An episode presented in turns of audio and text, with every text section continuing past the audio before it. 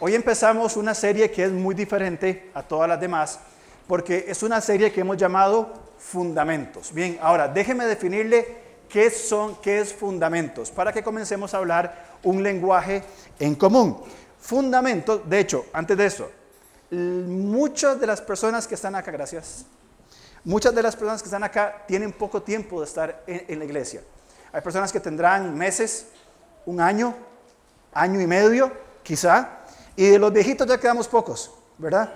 Ya somos pocos los, los, los, viejos, pero hay mucha gente nueva y muchas de las preguntas que surgen, y aún los que llegaron en los últimos tres o cuatro años, son preguntas, bueno, ¿y esta iglesia qué? Porque eh, eh, todas las iglesias que dicen ser bíblicas y, y creemos que, que, lo son, ¿verdad? Eh, encontramos una característica, no toda iglesia es igual a otra. Hay muchas diferencias entre una iglesia y otra iglesia y otra iglesia, ¿cierto? Y el tema algunas veces podría ser doctrinal, otras veces podría ser eh, modelos de liderazgo, pero aún con las iglesias que están dentro de las mismas características doctrinales y de liderazgo y otros elementos, hay diferencias. Bien, pienso que probablemente tenga que ver con los énfasis que cada iglesia dé. Si bien es cierto, tenemos una estructura incambiable, inamovible en la persona de Cristo Jesús y la revelación de las Escrituras, pero hay, hay, hay ciertos énfasis que vamos dando de acuerdo al contexto que tenemos. Por ejemplo, nosotros ubicados aquí en San Francisco de Ríos tenemos ciertos contextos que tenemos que comprender. Nuestra comunidad tiene ciertas características que debe entender. Entonces, Fundamentos va a ser un curso que se va a dar dos veces al año, en junio y en enero. ¿Para quién? Para la gente nueva que llega a la iglesia. Entonces, si esta persona viene y esta iglesia, ¿qué? Bueno, y eh, ese es el pastor, eso es lo que encontraron, ¿verdad? O este es el lugar que hay, este, bueno, ¿qué? ¿Verdad? Como, como, ¿verdad? Preguntándose, ¿qué es esta iglesia? ¿Hacia dónde va? ¿Cuál es el propósito? ¿Cierto? Van a poder ir a través del curso de fundamentos para que entiendan, ah, esta iglesia eh, cumple con los requisitos bíblicos, pero tiene estos énfasis, bien, que probablemente van a variar con la iglesia de la otra cuadra o la otra cuadra. Bien, siempre guardando lo que es el concepto bíblico de iglesia. Ahora, yo no sé, chino, si alguna vez vos te preguntaste qué es lo más difícil de ser pastor, ¿verdad? Eh, pueden haber muchas cosas. Con pastores que hablo amigos me dicen la gente, la plata, siempre lo mismo cuento, ¿verdad? Gracias a Dios, y no lo digo por decirlo, la iglesia del lugar es una iglesia muy singular, ¿sí o no? Pastor Chino, las personas no son problemáticas, son comprensivas y lo digo honestamente. Pero en mi caso, yo me he planteado mucho esta pregunta y ahora en abril ya cumplo cinco años de, estar acá en iglesia y para mí lo más difícil es estar seguro que estamos avanzando en la dirección correcta. Es el sentido de responsabilidad. Porque si nos llegamos a equivocar, junto con los ancianos, con los líderes, eh, es, un, es, un, asunto que es complicado. Entonces, volver a las bases, volver a los fundamentos de nuestra iglesia, saber que la iglesia va en cierta dirección es muy importante. Y para mí a nivel pastoral es esto, estar seguro de que estamos caminando en colectividad, hablamos de dones, unidad, colectividad, comunidad, bien, en una dirección correcta de acuerdo a lo que el Señor quiere para nosotros. Ahora, ¿cuál es la idea con fundamento? La idea es que nosotros podamos desarrollar una misma mente conforme a la voluntad de Dios. Juan, cuando ora, dice, Señor, para que sean uno, para que sean uno. Porque cuando sean uno, van a conocer que tú nos enviaste. Y es sumamente importante la eh, unidad. Bien, este curso de fundamentos tiene el propósito de entender eh, cuáles son los elementos básicos, las bases, los pilares que hemos aprendido a desarrollar conforme a lo que Dios quiere, ¿cierto? Más allá de la declaración de fe. Bien, fundamentos no es declaración de fe, eso está ahí impreso, se puede llevar una copia, está digital, eso no se va a cambiar, bien, es algo establecido. Muy bien, cuando hablamos de iglesias, entonces vamos viendo diferentes iglesias, diferentes énfasis. Algunas iglesias han logrado entender cuál es su énfasis y han logrado plasmarlo para explicarlo. Otras iglesias, pues, van viviendo el día. ¿Verdad? Conforme viene, recibo, voy, pero como en ese lugar queremos dar pasos eh, fundamentales, bien, para establecer los fundamentos y saber hacia dónde vamos. Bien, ¿cuáles son los cuatro fundamentos de la iglesia lugar? Primero tenemos que recordar cuál es nuestra misión y visión, que es lo que vamos a ver hoy. Bien, ¿cuál es nuestra misión? De venir el domingo, mientras el pastor predica, pensar que voy a almorzar y después irme para casa y volver el próximo domingo. Esa no es nuestra misión. Nuestra misión es hacer un montón de programas con mucha gente para que tengamos mucha gente. No, no es nuestra visión, no es nuestra misión. Bueno, tener un lugar bonito donde vengamos a escuchar buena música. Tampoco. Igualmente la visión. Bueno, ¿cómo nos vemos en unos años? ¿Dónde queremos estar? ¿Queremos estar igual o queremos ser transformados? Hay valores que los valores son los elementos que vamos a ver y que junto con Ervin, con Leo y con otros vamos a ir exponiendo estos valores que son principios bíblicos aplicados bien en el desarrollo de la iglesia. Y luego dos elementos más que esto los vamos a enseñar de una manera diferente. Vamos a enviar un documento con cosas técnicas, la estrategia, por ejemplo, cómo manejamos los ministerios, las finanzas, eh, los aspectos legales que son muy importantes, bien, pero que tienen que ser conocidos por la iglesia. Y luego lo que creemos, que básicamente es nuestra declaración de fe. Por favor, abra su Biblia en Mateo capítulo 28, porque vamos a volver ahí una y otra y otra y otra vez durante todo el tiempo en que estemos eh, desarrollando eh, la iglesia. Bien, como iglesia hay dos elementos que tenemos que tener muy claros, que ahora conversaba con Raymond sobre esto, bien, es nuestra misión. ¿Cuál es la misión de la iglesia? Ok, ¿por qué yo soy miembro de la iglesia lugar? ¿Por qué no soy miembro de la iglesia de allá o la otra por allá? ¿O por qué me esfuerzo, porque es un esfuerzo, ¿verdad? Un domingo en la mañana venir a, la iglesia. Bien, porque hay muchas cosas que quisiéramos hacer, ¿cierto? Eh, quedarnos descansando, ir a pasear, hacer un fondo de 20 kilómetros, por ejemplo, este, tranquilo, ¿verdad? Sin presión. Eh, ¿por, qué, por, qué, ¿Por qué venimos? ¿Por qué venimos? ¿Cuál es nuestra misión? La misión de ese lugar, vamos a leer Mateo capítulo 28, versículos 16 hasta el 20, y en la segunda parte vamos a volver a tocar este pasaje. Dice, pero los once discípulos se fueron a Galilea, estoy leyendo otra versión, usted la puede comparar con la suya, al monte que Jesús les había señalado. 17. Cuando le vieron, le adoraron, mas algunos dudaron. 18. Y acercándose Jesús les habló diciendo, Toda autoridad me ha sido dada en el cielo y en la tierra. 19. Id pues y haced discípulos de todas las naciones, bautizándolos en el nombre del Padre y del Hijo y del Espíritu Santo. 20. Enseñándoles a guardar todo lo que os he mandado, y aquí yo estoy con vosotros todos los días hasta el fin del mundo. Esto es conocido como la Gran Comisión. Y gracias a Dios como iglesia no tenemos que inventar una misión. Si usted comienza una empresa, tiene que comenzar inventando, creando una misión. Bueno, ¿cuál es mi visión como chef? ¿Cuál es mi visión como, como médico? Eh, ¿qué, ¿Qué visión va a tener mi empresa? Bueno, nosotros no tenemos que inventarla, porque aquí está, es la gran comisión. Como iglesia, ¿qué creemos? Que estamos llamados a ir y a ser discípulos en todos los lugares, identificándolos con el Señor, es decir, que la persona que vamos a discipular lo vamos a hacer que se identifique con el Señor y le vamos a enseñar a vivir lo que el Señor ha mandado. Esa es nuestra misión. Venir a otras personas y decirles, Él es, Él es Dios tomar a la persona y guiarla, acompañarla a que conozca personalmente quién es el Señor y ayudarle en sus pasos de identificarse, tiene que ver con el bautismo, y de enseñarle cómo vivir, no imponiendo cargas, que es otro tema que vamos a hablar más adelante. Entonces, como misión, tenemos esto claro. la misión de la iglesia es hacer discípulos. Bien, no son los programas, no son, es más, déjeme decir algo, no son ni siquiera los cultos dominicales. Podríamos cambiar todas las formas del culto dominical, que lo hemos hecho, y no es en sí la misión de la iglesia. La misión de la iglesia es hacer discípulos. Es decir, su rol como creyente, ¿cuál es? Venir a la iglesia, orar, leer la Biblia, son cosas muy buenas, pero esa no es su misión. Su misión es hacer discípulos. Personas que no conocen de Jesús, hablarles de Él y mostrarles cómo encontrarlo. Y cuando esa persona encuentra al Señor, bien, empieza su su, caminar, su andar, y a esa persona va a crecer y va a llevar a otros a Jesús. Bien, en cuanto a nuestra visión, ¿qué queremos ser? Vamos por favor a Efesios capítulo 4. Lo vimos hace un par de semanas cuando hablamos de los dones espirituales.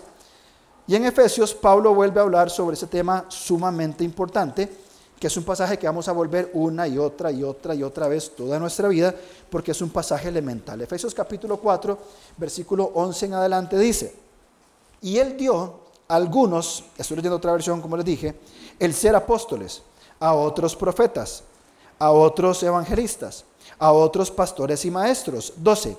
A fin de, con el propósito de capacitar a los santos para la obra del ministerio, para la edificación del cuerpo de Cristo. ¿Cómo nos vemos en la visión, bien, de aquí a 1, 2, 3, 10 años? ¿Cómo queremos vernos?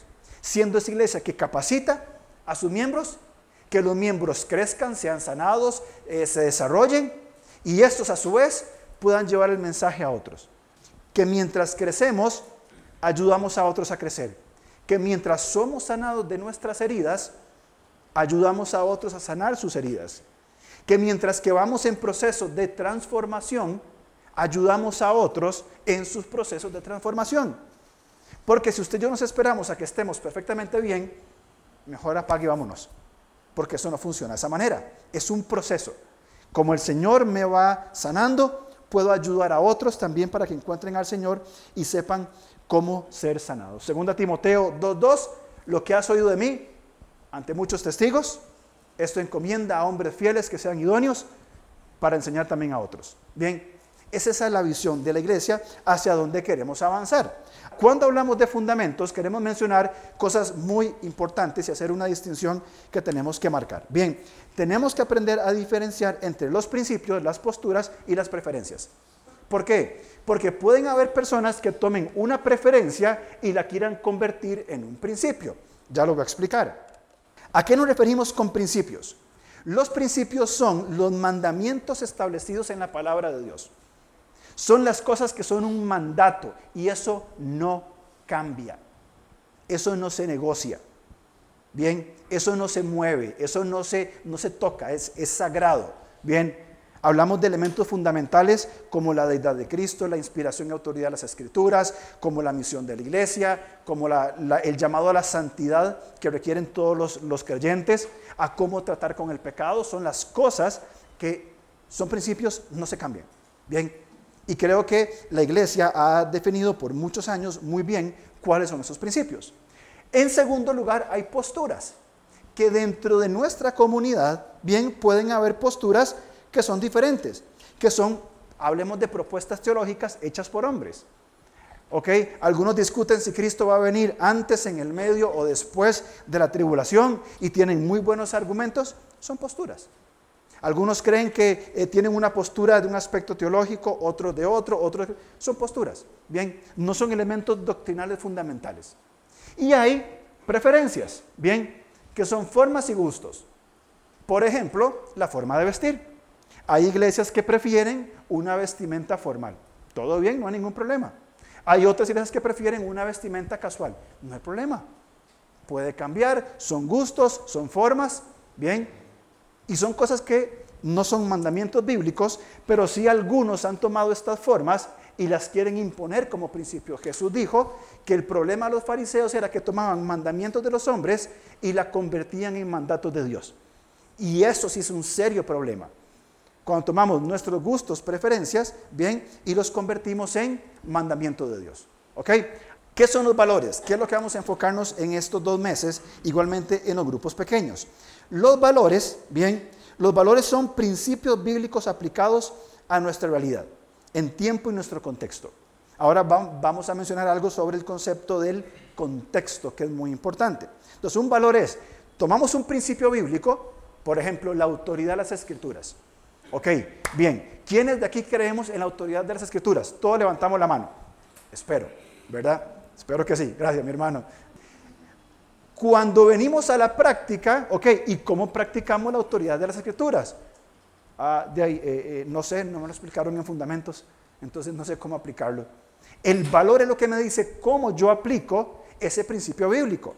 Cuando hablamos de valores, también hablamos de la aplicación de los principios que orientan a las acciones y las decisiones de la iglesia. Bien, las decisiones de la iglesia se toman en equipo. Ahora junto con Ervin y otros hermanos que estamos ayudando, nos juntamos y tomamos decisiones de cómo vamos a avanzar a la iglesia. Hay cinco valores, bueno, hay seis, pero el primero solamente lo voy a mencionar. Hay cinco valores que son los énfasis que la iglesia lugar tiene. No son inventados. Es lo que hemos estado viviendo durante los últimos años y que hemos ido aprendiendo en un proceso de ir masticando, probando, eh, eh, eh, viendo y entendiendo que esto es lo que el Señor quiere para nosotros. Entonces los próximos domingos vamos a tomar uno o dos domingos para entender estos valores. Bien, y que la iglesia como unidad, como comunidad, pueda entender, ah, claro, y cuando hablamos del valor del amor, ya yo entiendo qué significa el amor. Porque usted va a una iglesia y habla, ¿ustedes creen en el amor? Ah, sí, creemos en el amor. ¿Y qué? ¿Y cómo lo viven? ¿Ah? ¿Cómo lo practica? ¿Qué? El amor, ah, el amor, qué bonito. Y se van un montón de ideas extrañas todo lo que es el amor. Cuando entendemos que es realmente el amor. Entonces, vamos a ver cinco valores. El primero es un mandamiento primario, que ya lo hemos estudiado. Ahí lo tenemos pegado. Marcos 12:30, por favor, abra su Biblia en Marcos 12:30, un pasaje que es extremadamente conocido. Marcos 12:30. Dice, amarás al Señor tu Dios con todo tu corazón, con toda tu alma, con toda tu mente y con todas tus fuerzas. Y el segundo semejante, amarás a tu prójimo como a ti mismo. Y cierra el Señor diciendo, no hay otro mandamiento mayor que estos. No hay otro mandamiento más importante que amar a Dios. Bien, la iglesia del lugar necesita caracterizarse, ¿por qué? Porque ama a Dios. Y si ama a Dios, también ama al prójimo. Y si ama al prójimo, también va a servir al mundo. Eso ya lo hemos hablado muchas veces y lo seguiremos hablando, por eso pegamos esas cosas ahí, para que sigamos recordando cuál es ese proceso ministerial por el cual andamos. Ahora, hay algunos énfasis muy importantes que hemos venido hablando durante muchos años y ahora lo venimos a poner en concreto. Bien, vamos a ver cuál es el primero. Busque por favor Hechos 2, 41 y 42, que este va a ser el tema para el próximo domingo. Y que en el curso de fundamentos se va a explicar el concepto de cómo la iglesia lugar camina hacia esa ruta. Hechos 2, 41 dice, vamos a leer desde el versículo 40. Y con muchas otras eh, palabras testificaba Solemnemente les exhortaba diciendo, sed salvos de esta perversa generación. 41.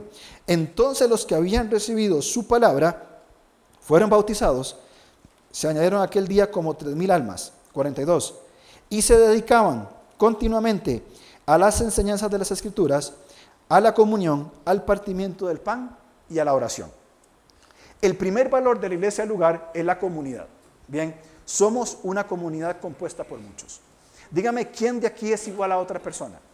¿Quién de aquí piensa exactamente igual a la otra? Y si hay esa expectativa, estamos muy equivocados. Porque el sentido de comunidad tiene que ver con una unidad en diferentes maneras de pensar, siempre alineados, por supuesto, dentro de la gran historia bíblica. Entonces, el primer principio es una iglesia orgánica. No somos una organización meramente.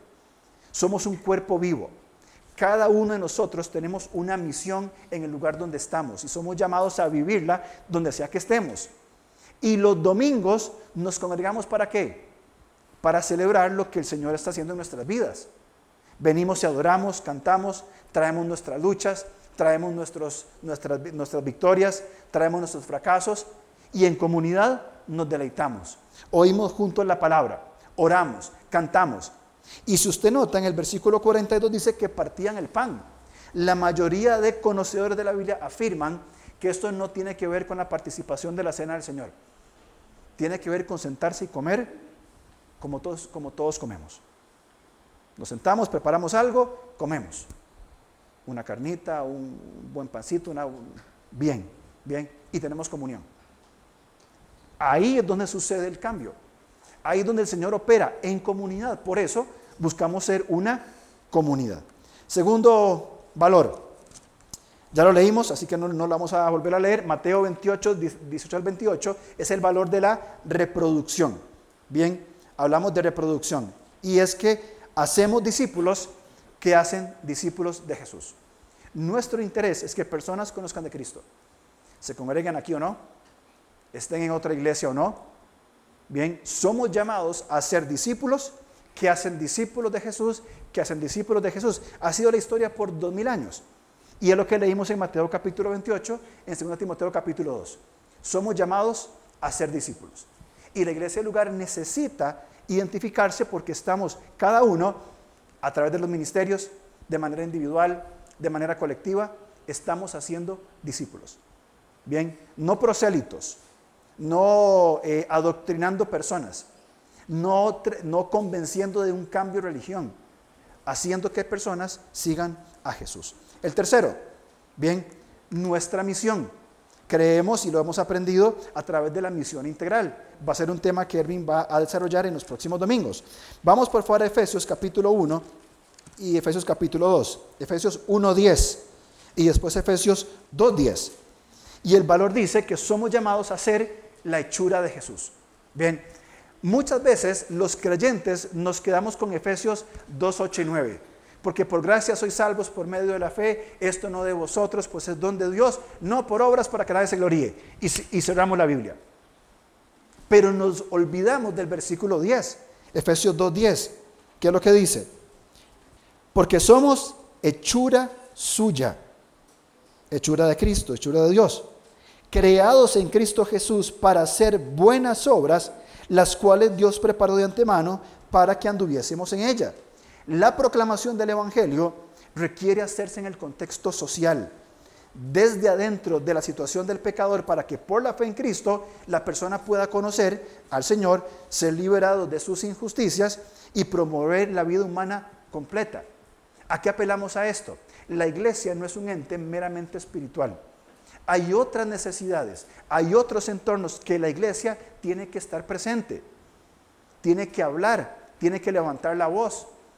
Entre nosotros tenemos ministerios que tratamos con qué? Con la violencia doméstica, con huérfanos, con evangelismo para, para niños, trabajando en lugares de escasos recursos. ¿Por qué? Porque queremos en una misión integral. ¿Con qué fin? Efesios 1.10 dice, con miras a una buena administración en el cumplimiento de los tiempos. Y fíjense esto, es decir, de reunir todas las cosas en, Cristo.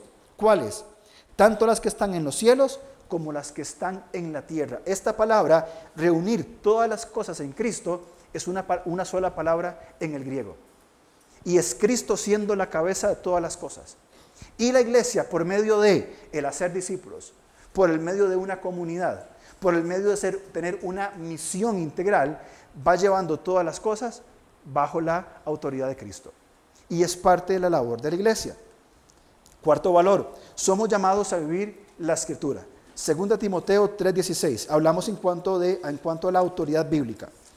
Segunda Timoteo capítulo 3, también pasaje muy conocido, dice el versículo 16, toda la escritura es inspirada por Dios, útil para enseñar, reprender, para corregir, para instruir en justicia. ¿Con qué fin? A fin de que el hombre de Dios sea completo, maduro, perfecto, equipado para toda buena obra. Una característica de la iglesia lugar es la enseñanza contextual. Vamos a tomar y tomamos los pasajes de la escritura, lo entendemos en el momento en que fue escrito y a través de puentes decimos, ¿cómo puedo vivir yo esta verdad hoy? ¿Cómo vivo yo la enseñanza de la palabra de Dios? la autoridad de las escrituras y una exposición contextual. Entiendo qué pasó en Corinto, qué pasó en el tiempo de los reyes, en el tiempo de los profetas. Tomo ese principio a través de un puente, ¿cómo lo vivo hoy? En mi comunidad, en mi lugar, en mi lugar, en mi trabajo, en mi universidad, en mi escuela, en mi barrio, en mi casa, ¿cómo lo vivo? Porque la iglesia somos, por supuesto, que todos nosotros. Y el cuarto es una de mis eh, preferidas, Mateo 9:36 que nuestra conferencia misionera del año pasado se basó eh, en este pasaje, Mateo 9:36. Fíjense este pasaje, leemos del 35. Y Jesús recorría todas las ciudades y aldeas, enseñando en las sinagogas de ellos, proclamando el evangelio del reino y sanando toda enfermedad y toda dolencia. Y viendo las multitudes, tuvo compasión de ellas, porque estaban angustiadas y abatidas como ovejas que no tienen pastor. Somos un lugar seguro para el herido. La iglesia del lugar tiene que ser un lugar seguro. No hay juicio, no hay, no hay ataques. La gente puede sentirse en paz de decir, es un lugar donde puedo ser vulnerable, hablar con seguridad y rendir cuentas. Es un lugar seguro, no de juicio. Esto no quiere decir que se va a tolerar el pecado. El pecado debe ser tratado, como las escrituras enseñan que el, pecado debe ser tratado para que las personas sean restauradas. Y requiere amonestación, y requiere exhortación, y requiere disciplina, con el fin de que la persona vuelva a ocupar su lugar bien dentro de la comunidad.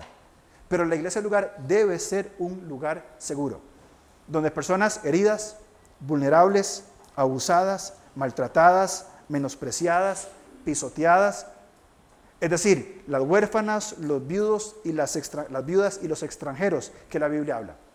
Lea la Biblia y fíjese qué dice los huérfanos, de las viudas y los extranjeros. Habla de un cuidado especial por parte del pueblo de Dios. ¿Por qué? Porque somos llamados a ser un lugar seguro. Y la iglesia lugar debe ser un lugar seguro. Entonces, ¿cuáles son, para hacer el break, cuáles son los cinco valores que vamos a desarrollar en estas próximas semanas bien, que se van a discutir en grupos pequeños y que a partir de este, mitad de año, a partir de junio, a las personas nuevas se les va a enseñar cinco principios. Comunidad, el principio de comunidad, el principio de reproducción, el principio de misión, el principio de enseñanza y el valor de la seguridad. Estos son valores. Esos cinco valores son lo que va a diferenciar, son los énfasis que la iglesia del lugar ya ha estado haciendo, bien, y que ahora como comunidad comenzamos a entender y los que se incorporen los vayan a ir aprendiendo, bien, para que la comunidad sea un grupo de personas frágiles, vulnerables, quebrantados, dolidos como estamos, que pueden ayudar a otros. Bien, en la segunda parte vamos a hablar de la misión y la visión de la iglesia y atarnos un poco más en el concepto que implica hacer discípulos. Dice Mark Twain que los dos días más importantes en tu vida son el día en que nacimos y el día en que entendimos por qué nacimos. Y siempre esta frase, aunque sea trillada y muy usada, es sumamente importante para nosotros teniendo o siendo iglesia. Bien, qué importante el día que nacimos, porque el Señor en su gracia nos permitió que naciéramos, que naciéramos en una familia, en un contexto, en una situación, y probablemente su historia, si es como la mía, no nacimos en una familia fácil, tuvimos que aprender y desarrollarnos hasta que un día, al menos en mi caso, conocimos de Cristo como nuestro Salvador personal. Y al haber conocido a Cristo hace 31 años atrás y entender que Él me creó, que me puso en esta tierra y que me llevó a un punto donde me confrontó con mi pecado, y puso personas específicas que nunca más volví a ver, que me hicieron ver mi pecado, mi problema, mi situación y con gracia me compartieron el mensaje de salvación y por la fe pude creer. Ese día comenzó un proceso que, en el cual todavía estoy y que va a seguir desarrollándose por el resto de la vida, de entender por qué. Pero como hijos de Dios nosotros entendemos por qué estamos aquí. Tenemos una cosmovisión sólida. Sé de dónde vengo, Dios me creó, sé hacia dónde voy, voy a estar con Él en su presencia, sé por qué estoy en este mundo, tengo una misión y sé cómo tengo que vivir. Hay principios y valores que me enseñan. Bueno, eso es lo que hablamos en el, mensaje anterior. Y es lo que entendemos que como iglesia, y por favor, comencemos a pensar en iglesia, en iglesia, no en la organización, sino en el organismo vivo que somos. Si bien es cierto, dentro de los fundamentos está explicado cuál es nuestra posición legal, eso simplemente es una figura. Porque la iglesia es usted. Usted la iglesia. Este edificio no es la iglesia. Cuando el pastor chino lo compró, que le sobraban unas monedas ahí lo, y lo compró, ¿qué era esto? Había sido un kinder, un bar, un pool, que eran espíritus por dando vueltas del, del pool y del bar, y lo usamos como una iglesia. El día en que ya no estamos aquí será usado para otra cosa. Este edificio no es la iglesia. Los programas que hacemos de niños, de jóvenes, de grupos pequeños, de, escuela dominical, no son la iglesia. El culto dominical no es la iglesia. Usted es la iglesia. Y donde usted está viviendo, usted tiene que ser iglesia. Porque entendemos por qué vivo. Y cuando nos reunimos como comunidad, bien, adoramos, celebramos, por eso se abrió el espacio de celebración. El próximo domingo ya una persona me dijo, yo quiero celebrar con ella, quiero compartir lo que Dios me está permitiendo hacer. Me encantó. Y estoy feliz que el próximo domingo alguien comparta lo que Dios está haciendo en su trabajo, cómo Dios le usa en su trabajo. Qué alegría, qué gozo. y está haciendo iglesia en su trabajo. Tal vez nunca se suba aquí a predicar, bueno, nunca se sube aquí a predicar, este, y tal vez tiene, sirve de una u otra manera, pero Dios la está usando en un lugar siendo iglesia. Entendió cuando nació y entendió para qué vivir. Esa es la iglesia. Entonces, cuando nos reunimos nosotros es eh, para, para vivir, bien, tenemos que tener clara nuestra misión. Bien, usted no sirve al Señor porque, como dijo Santi, porque le dan un trabajo, porque le dan un puesto, un título. Ah, yo soy el líder de, yo soy el doctor. Eso, no sirve, eso no sirve. Por eso no me gusta que me digan pastor, porque hay muchos que podrían ser pastor y mejor que yo. Pero como hijos de Dios tenemos una misión clara. Y recordamos cuál es la misión de la iglesia. Vamos a ir otra vez a Mateo capítulo 28 y vamos a ver algunas cuantas cosas muy importantes en cuanto a nuestra misión. Bien, recordemos que Jesús eh, hablaba de la misión desde antes. Bien, Él viene enviado con el rol de lo que un apóstol hacía, venía y traía un mensaje. Él muere, resucita, bien, y habiendo resucitado, reclama evidentemente toda la autoridad. Y Jesús les había dicho, cuando yo resucite, vayan a tal monte y vamos a estar y vamos a hablar. Si usted lee Hechos capítulo 1, dice que Jesús estuvo con los discípulos 40 días. ¿Haciendo qué? ¿Se acuerdan? Hablando del reino de Dios. ¿Qué conversaciones? Un pancito, un pescadito a la parrilla, sentados en el mar de Galilea. no, es en serio, no estoy bromeando, es en serio. Con algún humus por ahí, no sé, hierbas, ¿verdad? Un buen vino, de acuerdo a la cultura judía. Señor, cuéntanos del reino. Y el Señor hablando todo lo que es su reino, cómo, iba a venir, es impresionante. Por 40 días así, ¿verdad? Maravilloso tiempo. Antes de eso, Él los llamó, lo juntó, versículo 16, los discípulos fueron a Galilea, al monte que Jesús les había señalado, y cuando le vieron, le adoraron. En primer lugar, en primer lugar, la misión de la iglesia es un asunto de adoración. No es un asunto de estrategia, no es un asunto de, eh, aunque sí entra por supuesto, pero no es un asunto de hacer, es de ser. Reconocieron al Cristo resucitado, le vieron, iban a ser comisionados y se postraron delante del Señor adorándole. Hacer discípulos implica primero un corazón de adoración. Y eso me llama apela a mí a que yo antes de hacer debo ser. No me importa cuánta capacidad yo pueda tener, si no soy íntegro, si no soy un hijo de Dios que está buscando ser transformado por Él, de nada sirve. Por más programas con que corramos, metamos gente aquí, invirtamos miles de millones, si no somos adoradores del Rey, ¿de qué sirve? Ven, le adoraron. Es un asunto de adoración. Después de que le adoraron, Jesús por supuesto recibe esta adoración, dice, más algunos dudaron. Y acercándose a Dios dijo, toda autoridad me ha sido dada en el cielo y en la tierra. Y él ganó esta autoridad por, por vencer a la muerte. Primera Corintios capítulo 15, bien, dice, él pregunta, ¿dónde está la muerte? Jesús mató a la muerte. La muerte está muerta. Y nosotros como hijos de Dios, la muerte no tiene potestad de nosotros, ni en el siglo venidero, ni en la eternidad, ni ahora, porque somos hechos hijos de Dios. Y si bien es cierto, pasaremos por la muerte física, tenemos vida eterna en Cristo Jesús. ¿Por qué? Porque vea, yo era el pastor y yo predicaba todos los domingos y yo hacía esto y no, por su obra, por lo que él hizo en la cruz resucitando, dándonos vida eterna a nosotros. Entonces, ya comenzamos a caer en algo.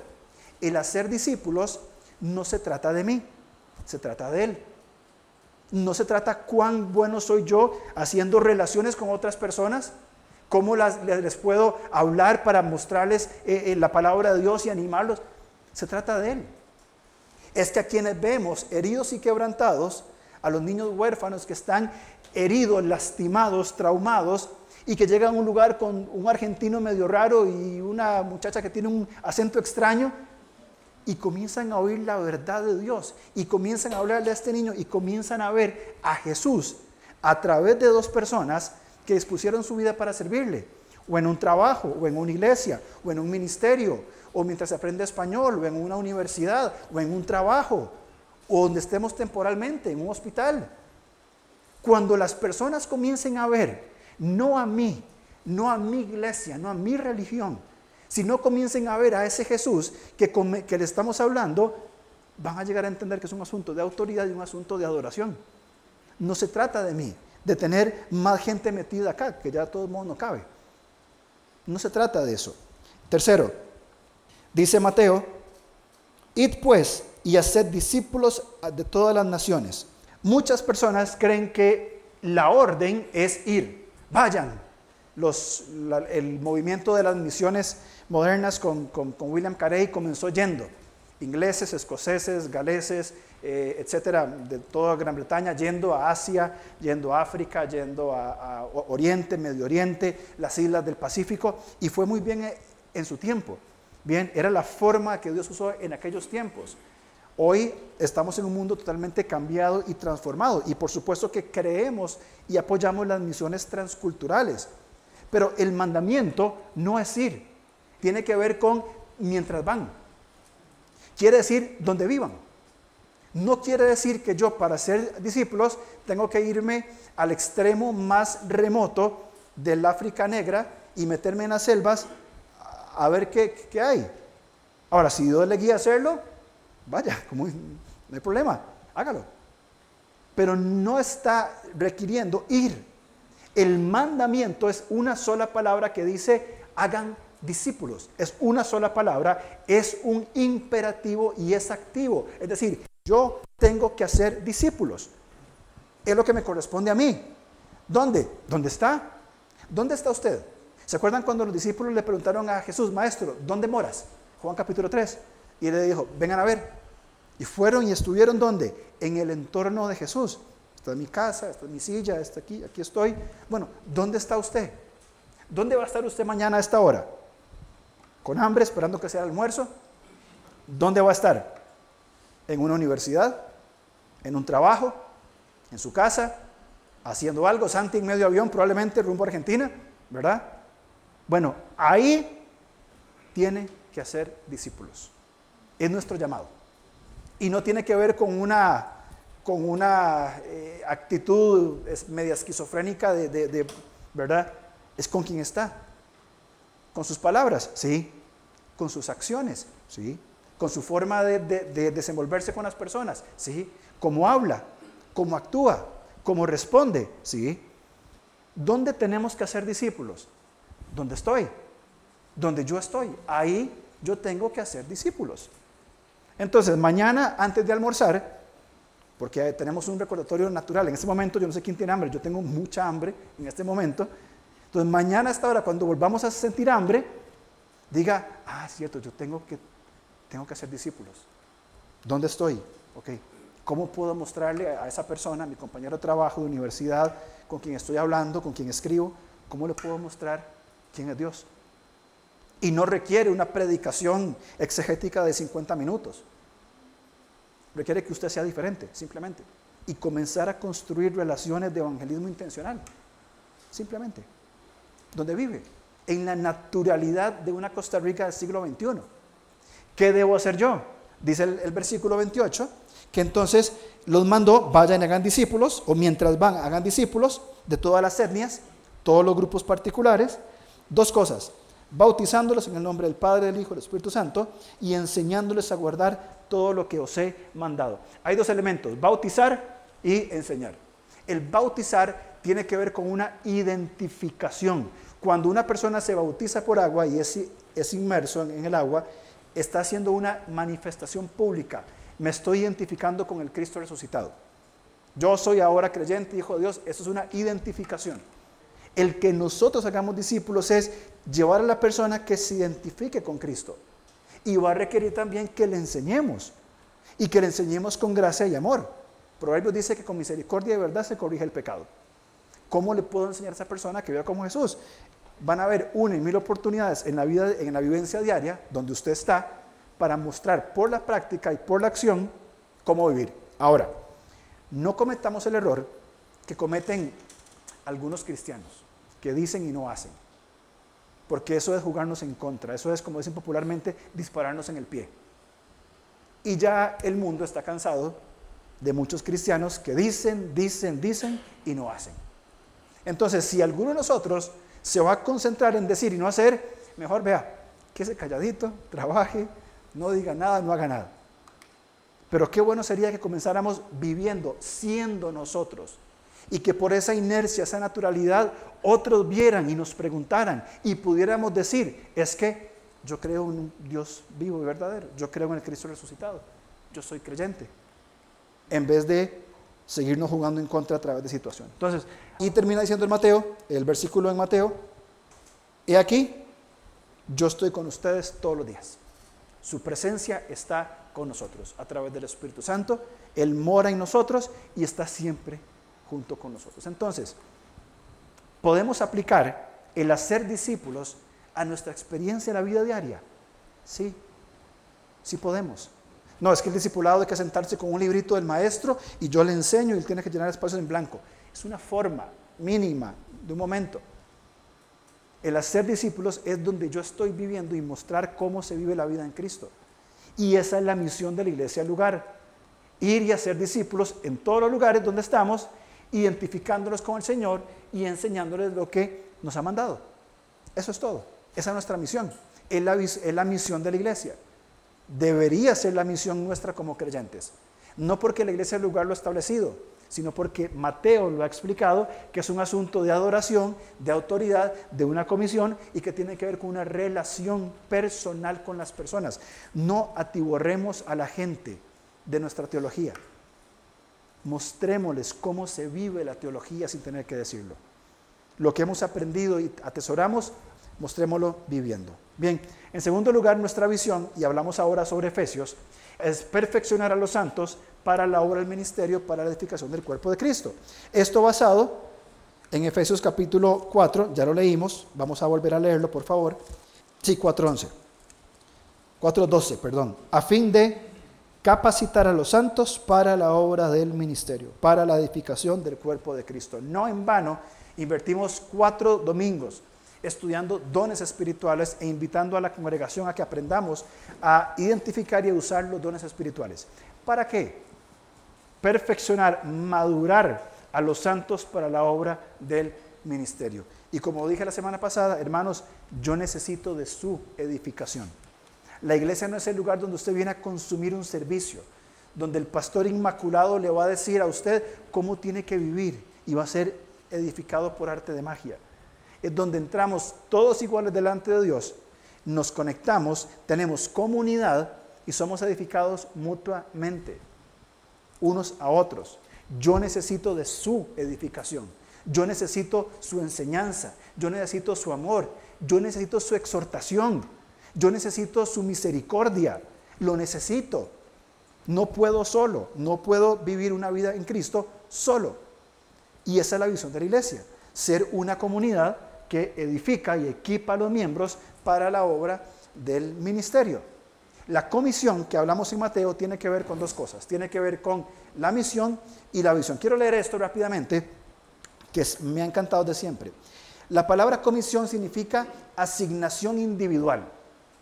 Es algo que nos da específicamente, o se nos da específicamente a cada uno de nosotros en la familia de Dios. Dios no solo tiene esta enorme, gran misión global, que, se le asigna a la iglesia en general. También tiene una asignación individual, una comisión para ti. Él tiene un propósito, tres cosas puntuales, para su tiempo, sus talentos y sus tesoros en la iglesia. Y si no lo haces, no se hará. Hay tres elementos fundamentales, tiempo, talentos y tesoros. Usted y yo hemos sido dotados con esas tres cosas. El tiempo, con talentos, con dones y con tesoros. Habilidades que tenemos, recursos que Dios nos dio, ciertas, eh, ciertas cosas que valoramos y apreciamos muchísimo. El Señor nos dio estas cosas. Y como iglesia somos llamados nosotros a tomar nuestro tiempo, nuestros dones y talentos y nuestros tesoros, bien, son dados individualmente a cada uno de nosotros y el Señor en su soberanía nos junta como una comunidad para qué? Para encontrar un norte, para encontrar una dirección. Por eso es que nos reunimos cada domingo, para edificarnos, cuidarnos, animarnos. Por eso hay, diferentes programas que fomentan este tipo de desarrollo. El programa no es en sí el programa, es para que sepamos encontrar juntos el norte que necesitamos. Y como iglesia, desarrollar esta visión fundamental, única, maravillosa que requerimos en Él. Si no se hace, como dijimos en cuanto a los dones espirituales, si no se hace, Dios lo va a hacer.